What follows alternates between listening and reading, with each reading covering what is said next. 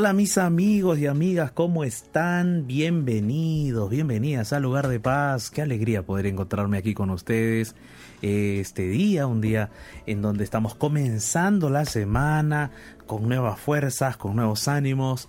Y bueno, para mí, como te dije, es una alegría, un privilegio poder estar aquí contigo para compartir la palabra de Dios. Y bueno, bueno, para todos aquellos que por primera vez se conectan con nosotros, sintonizan por primera vez la radio, yo quiero presentarme, soy el pastor Jared Barrenechea y estoy aquí en este sede de la radio con un grande amigo que ustedes ya han estado escuchando previamente. Ignacio Alberti, ¿cómo estás Ignacio? ¿Qué? ¿Cómo le va? Un gusto saludarlo, un gusto saludar a todos nuestros oyentes que están allí seguramente expectantes porque quieren orar con nosotros, quieren orar y encontrarse con Jesús también en el estudio de su palabra. Así que yo también que estoy feliz por eso, porque vamos a abrir la Biblia y nos vamos a encontrar con las promesas de Dios. Así que feliz y bien animado, pastor. Ah, eso es bueno, Ignacio, eso es bueno.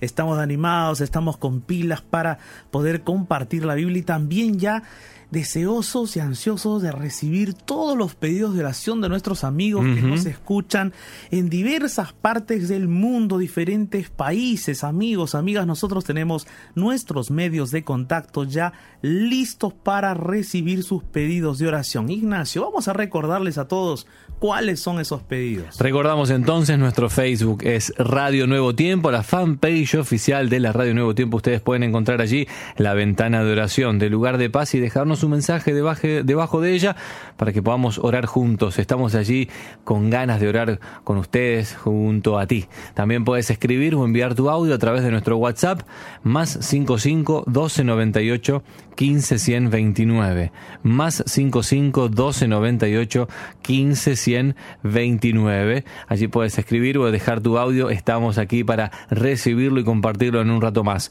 Nuestro Instagram arroba radio nuevo tiempo. Vamos a estar transmitiendo en vivo también en un ratito en el momento del mensaje central. Así que ve a buscarnos allí arroba radio nuevo tiempo. Y ya está, y ya está, se acabaron las redes, solamente me resta preguntarle al pastor Jared cuál es el tema para esta tarde noche aquí en Lugar de Paz. Queridos amigos, amigas, el día de hoy nuestro motivo de oración es por las parejas, los matrimonios. Vamos a orar por ellos, por esas, por esas lindas parejas que enfrentan desafíos, Ignacio, que tienen luchas, tienen batallas, pero no están solos.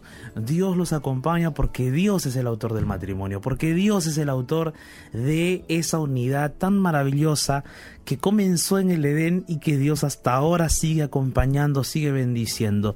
¿Qué pareja ¿Qué matrimonio no tiene problemas? Todos tenemos problemas, todas las parejas, todos los matrimonios tienen sus dificultades, tienen eh, sus desafíos. Desafíos le decimos porque el desafío más grande es que dos personas diferentes, eh, de contextos diferentes, puedan vivir juntas, puedan establecer una relación, una unidad eh, que los pueda llevar al éxito, que los pueda llevar hacia adelante. Ese es el desafío. Y toda pareja tiene esos desafíos, toda familia tiene también esos, esas luchas, ¿no? Y el día de hoy yo quiero invitarte para que podamos orar por tu matrimonio. ¿Cuántos años tienes de casado? ¿20 años? ¿30 años? ¿10 años? ¿5 años? ¿2 años? ¿Un mesecito de casado, de casada de repente? Bueno, sea cual fuere la cantidad del tiempo, cada etapa de la vida tiene nuevos desafíos. Cada etapa de la vida, cada momento, cada circunstancia que se presenta tiene desafíos. Y uno nunca acaba de conocer a la pareja con la cual se casó, a la pareja con la cual se unió. Uno nunca acaba de conocer a esa persona. Siempre hay algo que conocer, siempre hay algo que aprender, siempre hay desafíos nuevos, nuevas facetas, y el ser humano va va eh, cambiando a medida que pasa el tiempo, a medida que pasan los años, el ser humano va, va cambiando. Pero ¿qué es lo que permanece? Y ahí está el punto que me gustaría eh, hablar contigo. ¿Sabes lo que permanece? Son los principios. Cuando una persona tiene principios, esos principios se permanecen pueden cambiar de repente a veces un poco nuestra, nuestra quizá perspectiva, nuestra visión de algunas cosas, nuestras prioridades, planes de repente, pero los principios no cambian. Los principios se mantienen. Y cuando tú te conoces con alguien, busca justamente esos principios. ¿Qué principios? Principios, por ejemplo, eh, de carácter, principios de fe, ¿no? Principios de fe, principios de, eh, vamos a decirlo de esta manera, de ideología, eh, eh, de ideología en el sentido de la fe, ¿no? Porque hay personas que de repente, por ejemplo, en sus principios tienen a la honestidad, el respeto, tienen valores, sí, pero los principios de la fe también son importantes. ¿Cómo esa persona ama la Biblia. ¿Ama la Biblia no la ama? ¿Qué principios bíblicos tiene en su fe? ¿Tiene a Dios en primer lugar en su vida?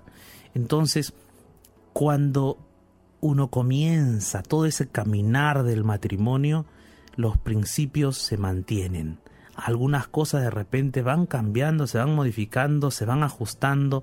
A veces la pareja se va uniendo tanto que se parecen, se parecen en su pensar, en su actuar y, y muchas cosas, pero aún así hay individualidades, ¿no?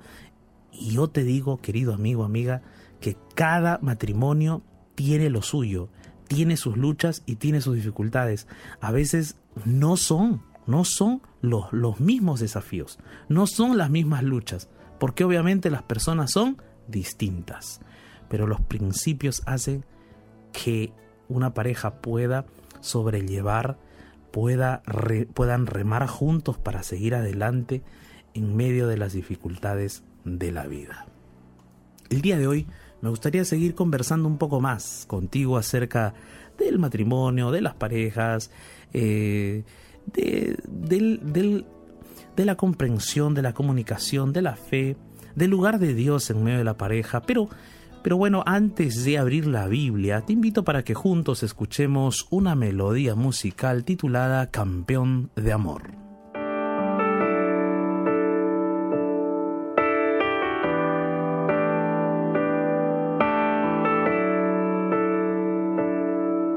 Señoras y señores, quiero toda su atención.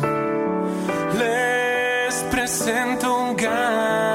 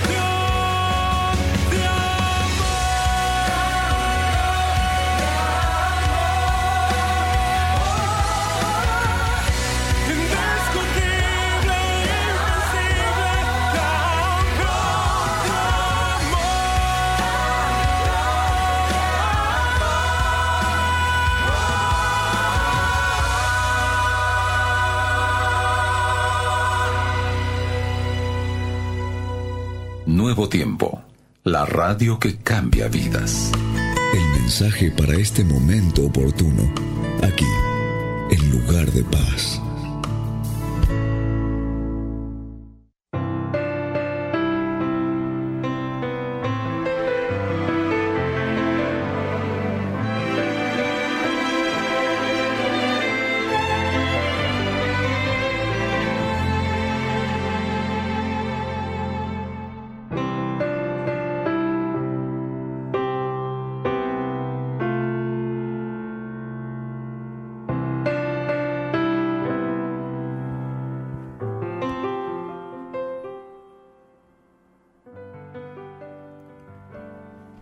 Escuchábamos una hermosa melodía, una canción Campeón de Amor. Qué linda música, qué linda canción. ¿Quién, ¿Quién lo cantaba, Ignacio? ¿Quién de repente lo interpretaba en esta ocasión? Rodolfo Vázquez. Rodolfo Vázquez, nuestro amigo Rodolfo. A veces se conecta con nosotros. Es verdad. Aquí en la transmisión, Ignacio.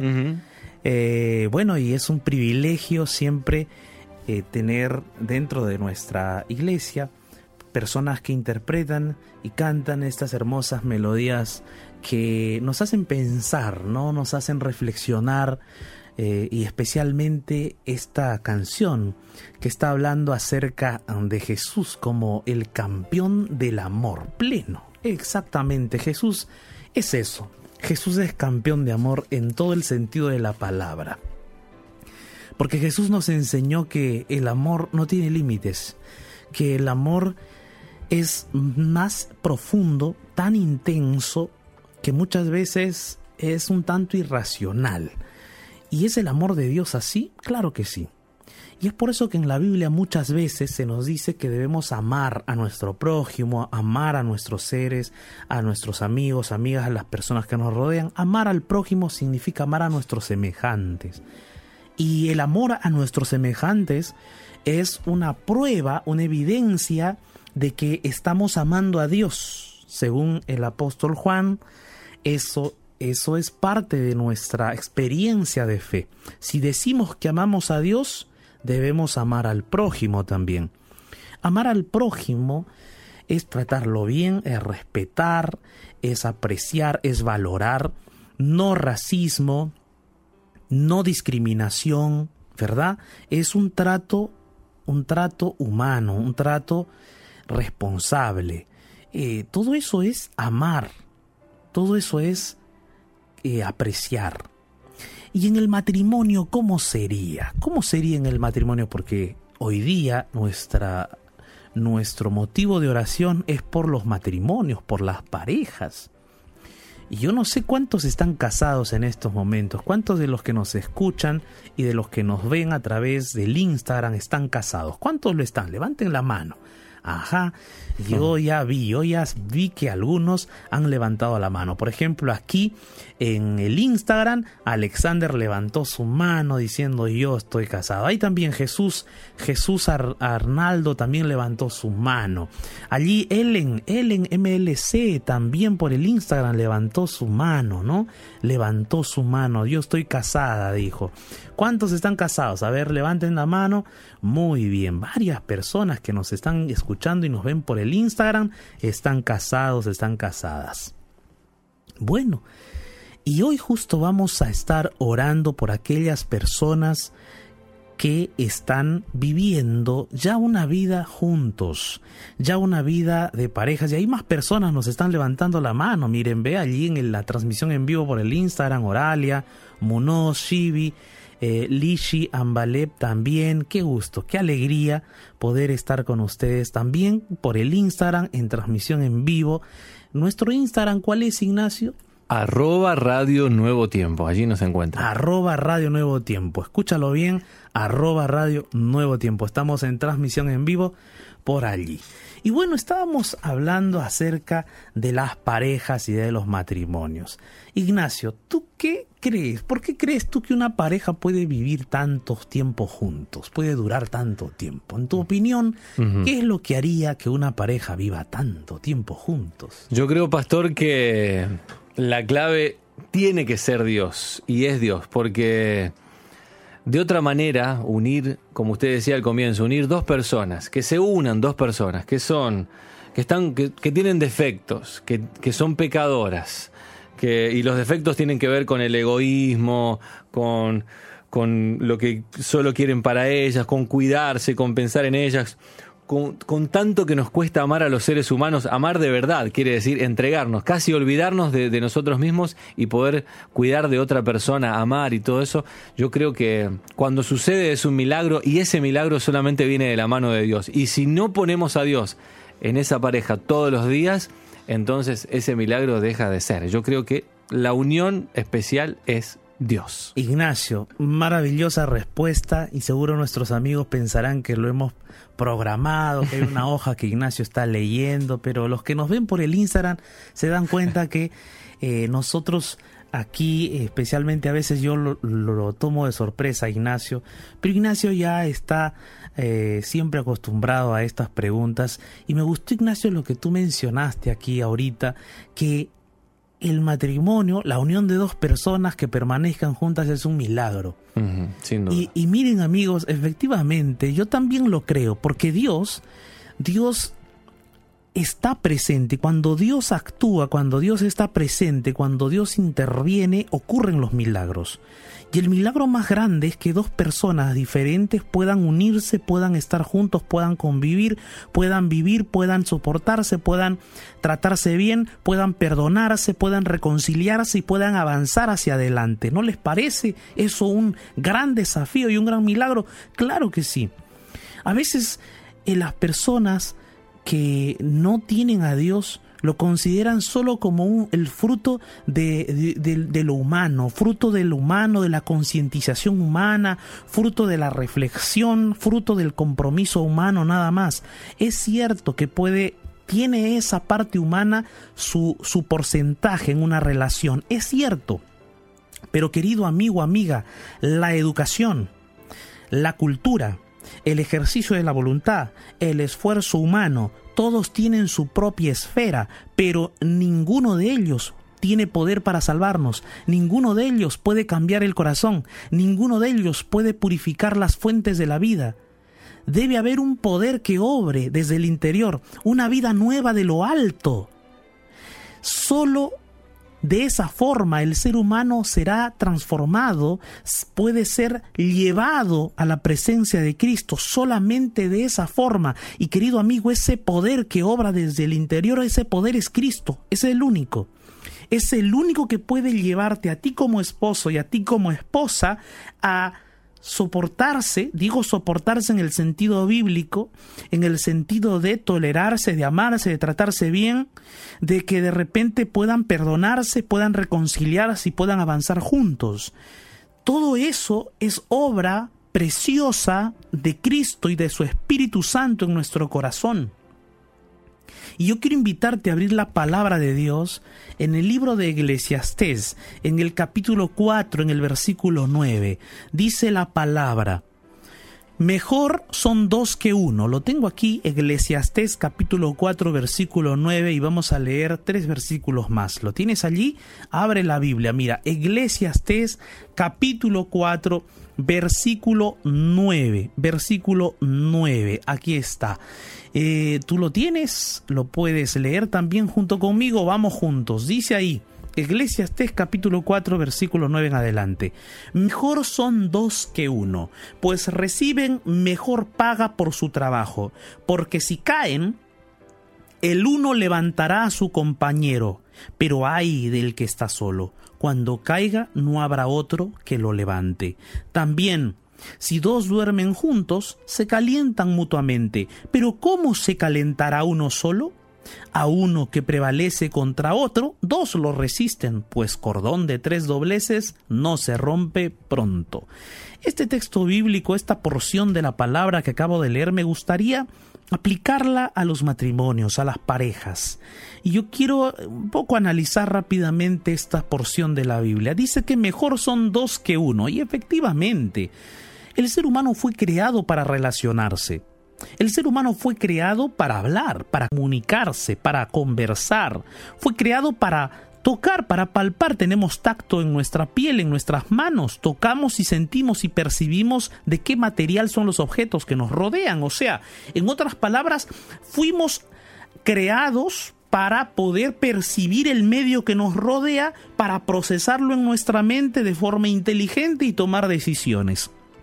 Fuimos creados para eso. Dios nos creó con, con, esas condiciones en nuestro organismo, en nuestro cuerpo. Dios nos hizo un cerebro pensante, un cerebro racional, pero que a la vez tiene la capacidad de sentir.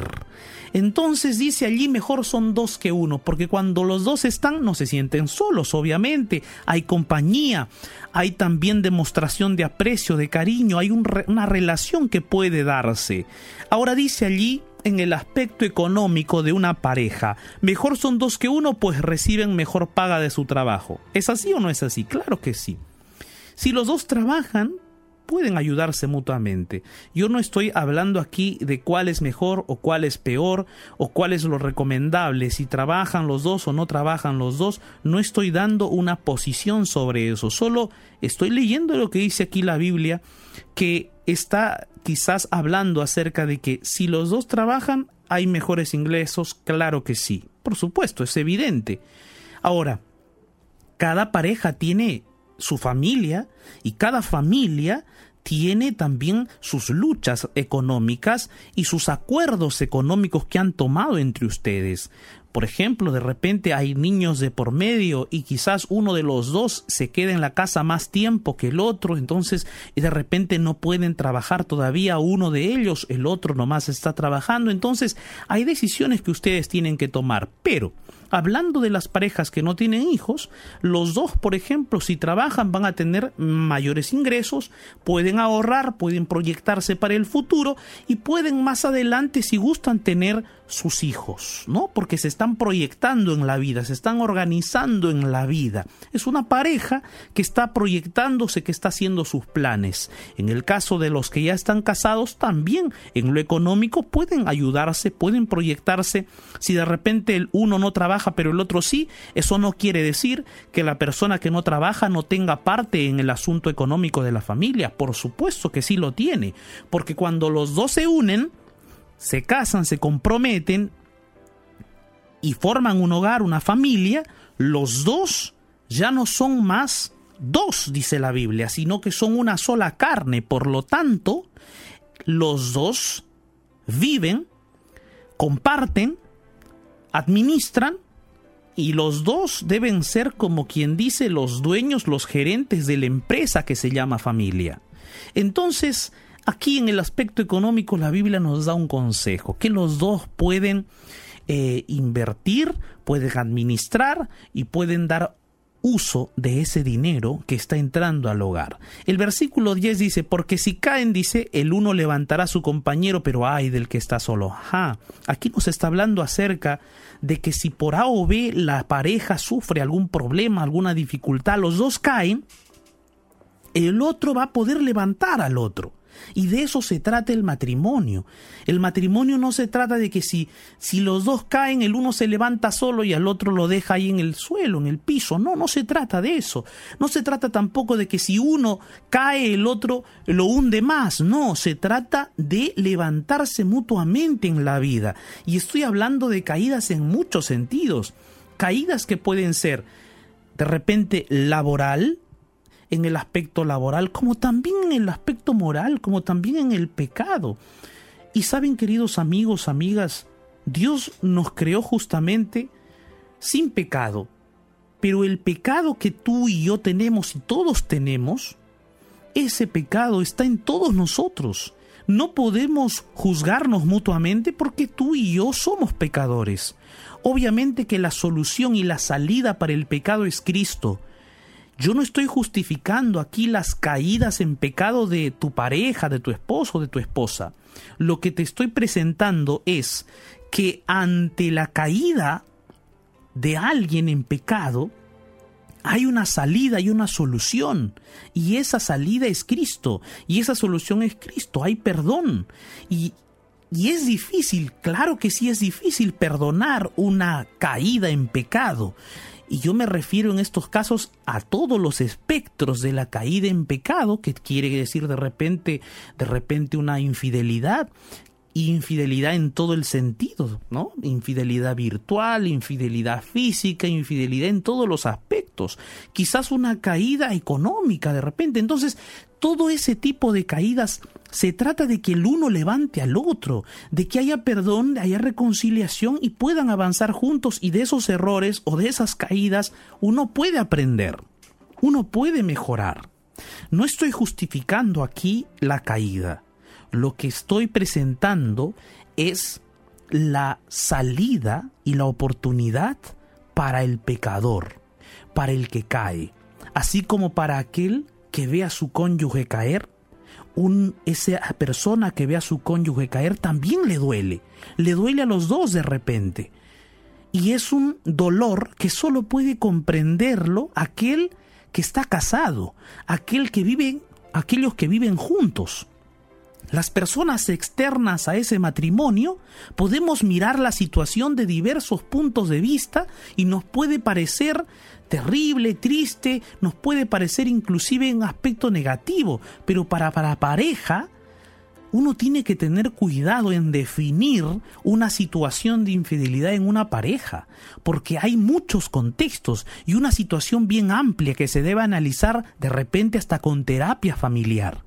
Entonces, mi querido amigo, el texto bíblico aquí nos está diciendo que si uno cae o los dos caen, el uno levanta al otro y vamos juntos, vamos para adelante en el nombre de Jesús. No permitamos que Satanás destruya nuestra familia, no permitamos que el enemigo acabe con el matrimonio. Pero hay un detalle aquí. Para levantarse de una caída del pecado, se necesita reconocimiento y arrepentimiento de corazón.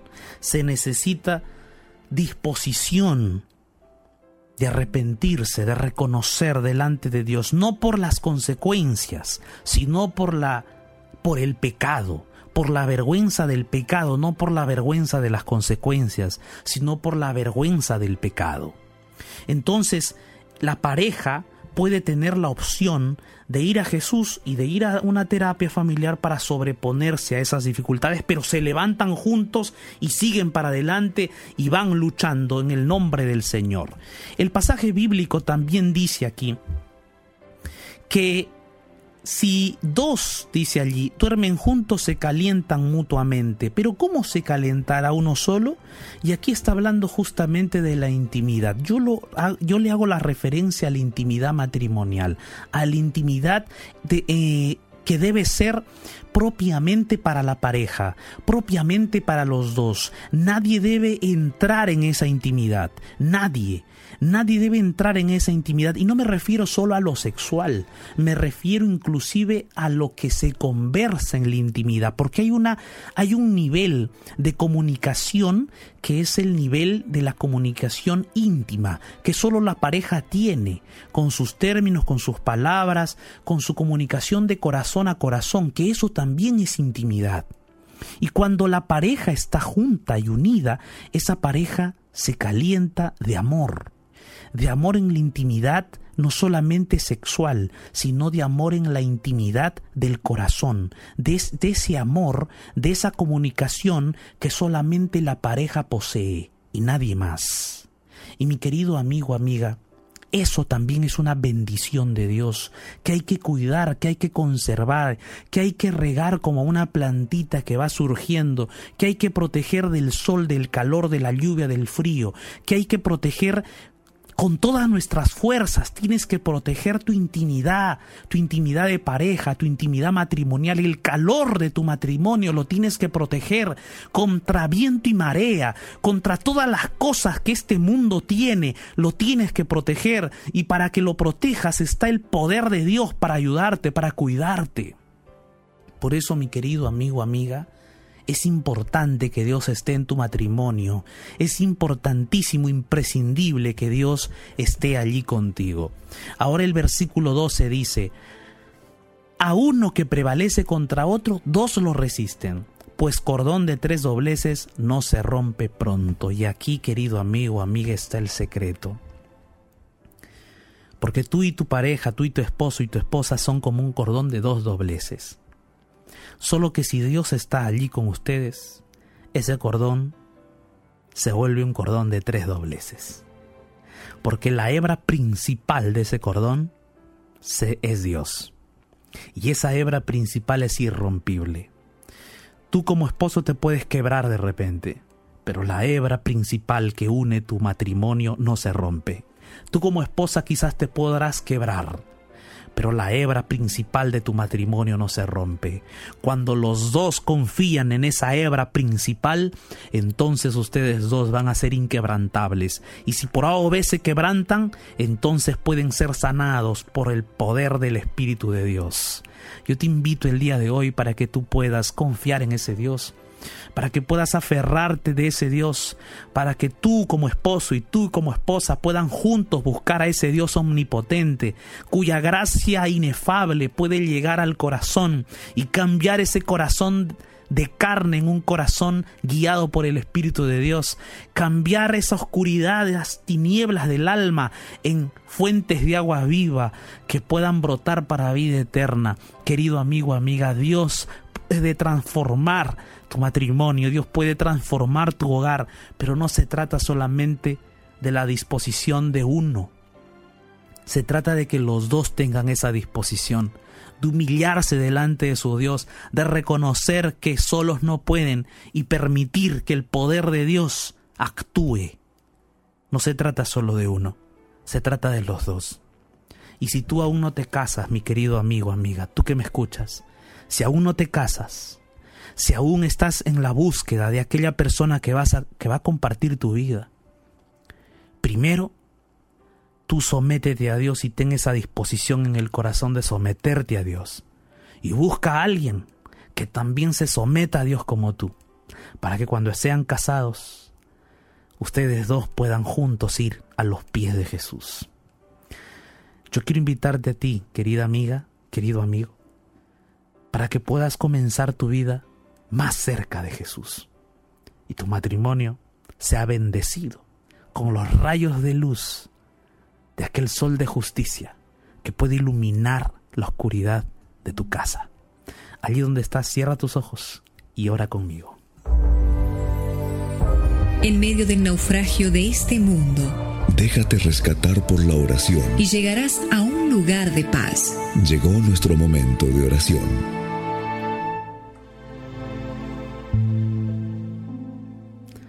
Padre Celestial, Dios Todopoderoso, Señor, gracias por tu palabra, porque es tu palabra la que alumbra nuestra, nuestra vida, nuestro corazón, ilumina nuestra alma. Es tu palabra, Señor, que como lámpara guía nuestras pisadas. Y hoy queremos suplicarte por todos los matrimonios, por todas las parejas, por todos los matrimonios que tienen sus luchas, sus desafíos, que tienen sus batallas, sus caídas, que tienen también, Señor, sus problemas, sus dificultades. Hoy colocamos en tus manos, oh Señor, todos esos problemas. Hay personas que están orando conmigo por sus matrimonios, que están orando por su esposa, por su esposo, que están en estos momentos clamando delante de tu presencia, Señor, con lágrimas en sus ojos de repente, clamando por su matrimonio, por su hogar, por su familia. Señor, te suplicamos que tú puedas intervenir en nuestra vida, en nuestro matrimonio. Y en primer lugar, Señor, te pedimos perdón porque quizás nosotros hemos vivido nuestra vida nuestra manera, sin tenerte a ti en cuenta en nuestro matrimonio. Pero hoy, Señor, hoy, al llegar delante de tu presencia en oración, queremos que tú estés en primer lugar en nuestro matrimonio, que cada mañana, antes de hacer las actividades, te busquemos de corazón, de corazón humillado, reconociendo que solos no podemos. Gracias Padre en el nombre poderoso de Jesús. Amén.